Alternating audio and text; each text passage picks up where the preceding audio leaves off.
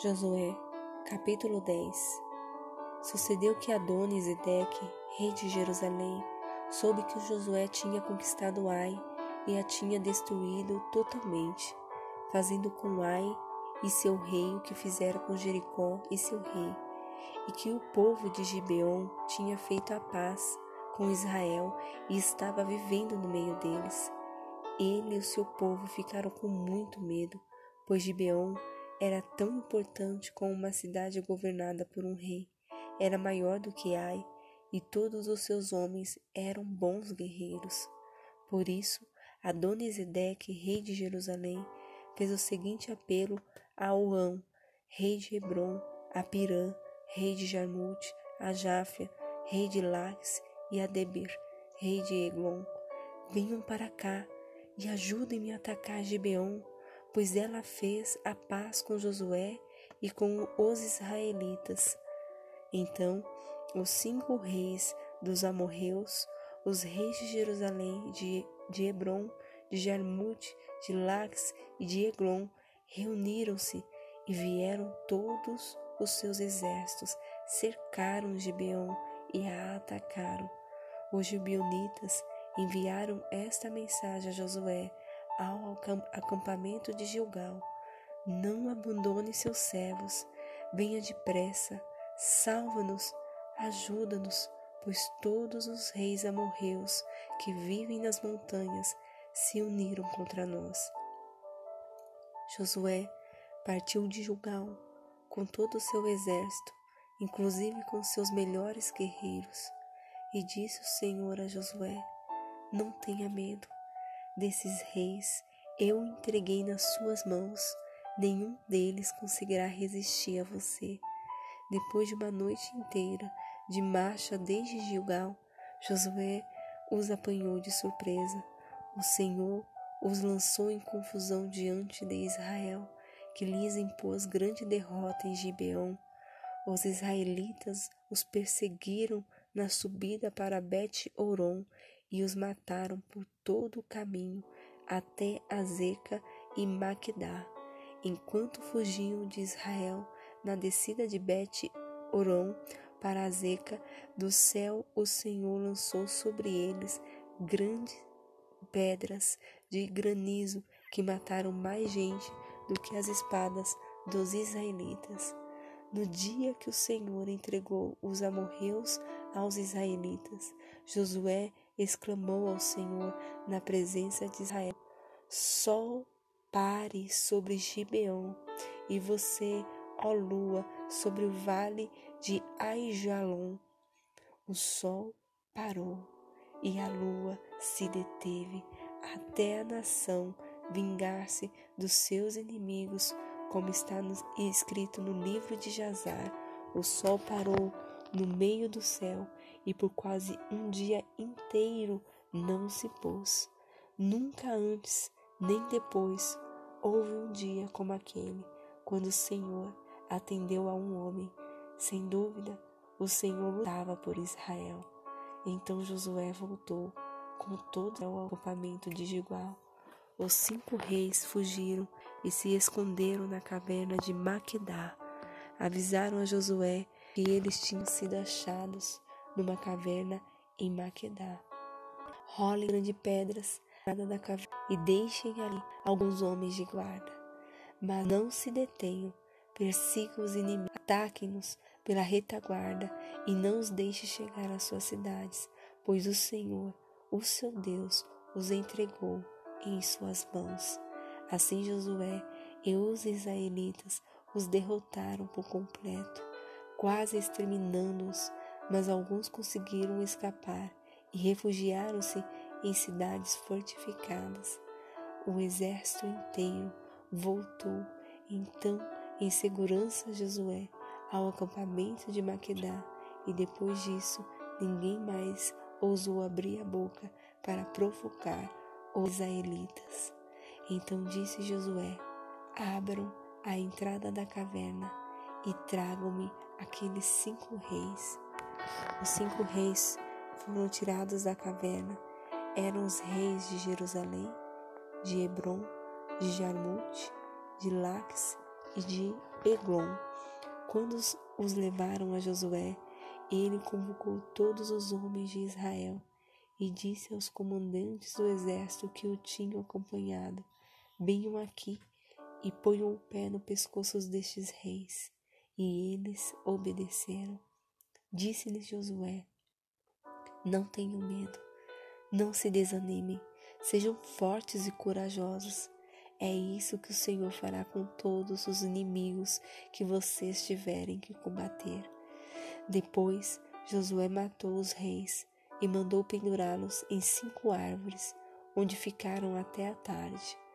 Ao pôr do sol, sobre as ordens de Josué, eles foram tirados das árvores jogados na caverna onde haviam se escondido. Na entrada da caverna, colocaram grande, grandes pedras que lá está até hoje. Naquele dia, Josué tomou Maquedá, atacou a cidade e matou o seu rei à espada e exterminou todos o que nele vivia, sem deixar sobreviventes, e fez com o rei de Maquedá o que tinha feito com o rei de Jericó. Então Josué e todo Israel com ele avançou de Maquedá para Libna e a atacou. O Senhor entregou também aquela cidade e seu rei nas mãos dos israelitas. Josué atacou a cidade e matou a espada todos os que nela viviam, sem deixar nenhum sobrevivente ali, e fez com que seu rei o que fizeram com o rei de Jericó. Depois Josué e todo Israel com ele avançou de Líbina para Lax, secou-a e atacou.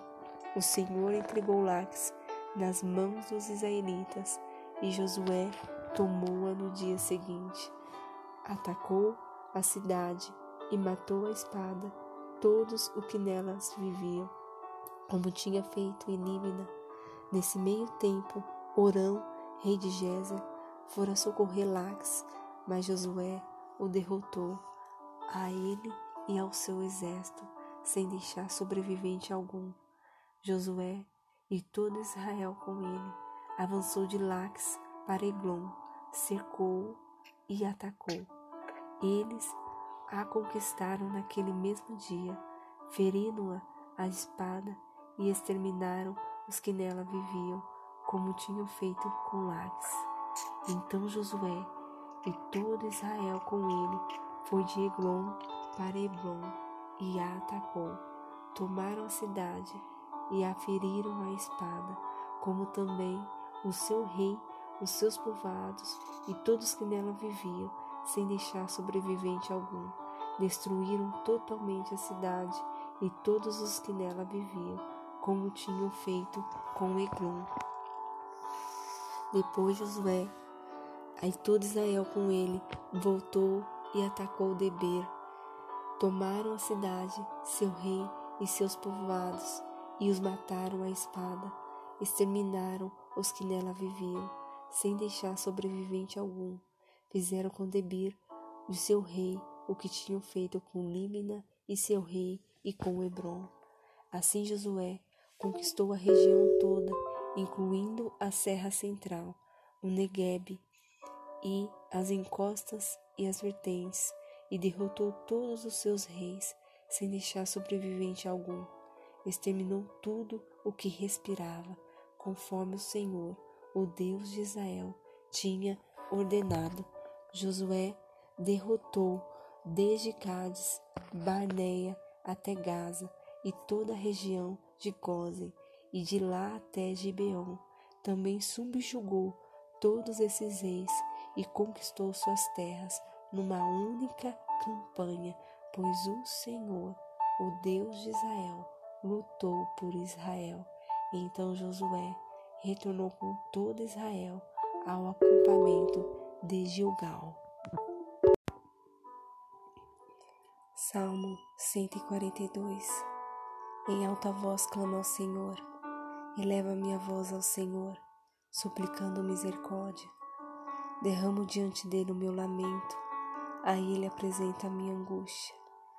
Quando meu espírito se desanima, és tu quem conhece o caminho que devo seguir. Na vereda por onde ando, esconderam uma armadilha contra mim. Olha para a minha direita e vê. Ninguém se preocupa comigo, não tenho abrigo seguro. Ninguém se importa com a minha vida. Clamo a ti, Senhor, e digo: Tu és o meu refúgio. És tu o que eu tenho na terra dos viventes. Dá atenção ao meu clamor, pois eu estou muito abatido. Livra-me dos que me perseguem, pois são mais fortes do que eu. Liberta-me da prisão e renderei graças ao teu nome. Então justos se reunirão à minha volta por causa da tua bondade para comigo. Amém. Salmos 143 Ouve, Senhor, a minha oração, dá ouvidos à minha súplica, responde-me por tua fidelidade e por tua justiça. Mas não leves o teu servo a julgamento, pois ninguém é justo diante de ti. O inimigo persegue-me e esmaga-me ao chão. Ele me faz morar nas trevas, como os que há muito morreram. O meu espírito se desanima, o meu coração está em pânico. Eu me recordo dos tempos antigos, medito em todas as tuas obras e considero o que as tuas mãos têm feito. Estendo as minhas mãos para ti, como a terra árida, tenho sede de ti. Apressa-te em responder-me, Senhor. O meu espírito se abate. Não esconde de mim o teu rosto, ou serei como os que descem a cova. Faz-me ouvir do teu amor leal pela manhã, pois em ti confio. Mostra-me o caminho que devo seguir, pois a ti eleva a minha alma. Livra-me dos meus inimigos, Senhor, pois em ti eu me abrigo. Ensina-me a fazer a tua vontade, pois tu és o meu Deus. Que o teu bondoso Espírito me conduza por terreno plano. Preserva minha vida, Senhor, por causa do teu nome, por tua justiça. Tira-me desta angústia e no teu amor leal aniquila os meus inimigos destrói todos os meus adversários, pois sou teu servo. Amém. Jeremias, capítulo 4 Se você voltar, ó Israel, volte para mim, diz o Senhor. Se você afastar para longe de minha vista os seus ídolos detestáveis e não se desviar, se você jurar pelo nome do Senhor com fidelidade, justiça e retidão, então as nações serão por ele abençoadas e nele se gloriarão. Assim diz o Senhor ao povo de Judá e de Jerusalém: Lavrem seus campos, não arados, e não semeiem entre espinhos. Purifiquem-se para o Senhor, sejam fiéis à aliança homens de Judá e habitantes de Jerusalém. Se não fizerem isso, a minha ira se acenderá e queimará como fogo, por causa do mal que vocês fizeram. Queimará e ninguém conseguirá apagá-la. Anunciem em Judá, proclamem em Jerusalém, toquem a trombeta por toda esta terra, gritem bem alto e digam: reúnem-se Fujamos para cidades fortificadas. Ergam o sinal indicando Sião. Fujam sem demora em busca de abrigo, porque do norte eu estou trazendo desgraça, uma grande destruição. Um leão saiu da sua toca, um destruidor de nações se pôs a caminho. Ele saiu de onde vive para arrasar a sua terra. Suas cidades ficaram em ruínas e sem habitantes. Por isso, ponham vestes de lamento, chorem e gritem, pois o fogo da ira do Senhor não se desviou de vós. Naquele dia, diz o Senhor, o rei e os seus oficiais perderão a coragem, os sacerdotes ficarão horrorizados e os, profetas perplexos Então eu disse: Ah, soberano Senhor, como enganaste completamente este povo e a Jerusalém, dizendo: Vocês terão paz, quando a espada está em nossa garganta. Naquela época será dito a este povo e a Jerusalém: um vento escaldante que vem das dunas do deserto sopra na direção da minha filha, do meu povo, mas não para peneirar, nem para limpar. É um vento forte demais que vem da minha parte. Agora eu pronunciarei as minhas sentenças contra eles.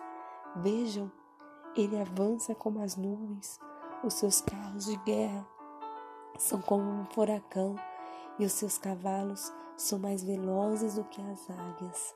Ai de nós, estamos perdidos. Ó Jerusalém, lave o mal do seu coração para que você seja salva. Até quando você vai acolher projetos malignos no íntimo? Ouve-me uma voz proclamando desde Dan, desde os montes de Efraim, se anuncia calamidade. Relatem isso a esta nação e proclamem contra Jerusalém. Um exército inimigo está vindo de uma terra distante, dando seu grito de guerra contra as cidades de Judá. Eles a cercam com homens que guardam o campo, pois ela se rebelou contra mim, declara o Senhor. A sua própria conduta e as suas ações trouxeram isso sobre você.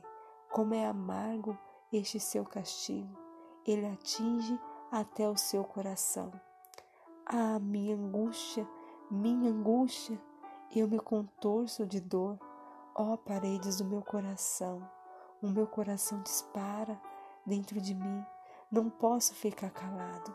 Ouvi o som da trombeta, ouvi o grito de guerra, um desastre de, depois do outro. Toda a minha terra foi devastada. No instante, as minhas tendas foram destruídas e os meus abrigos no momento. Até quando verei o sinal levantando e ouvirei o som da trombeta? O meu povo é tolo, eles não me conhecem. São crianças insensatas que nada compreendem.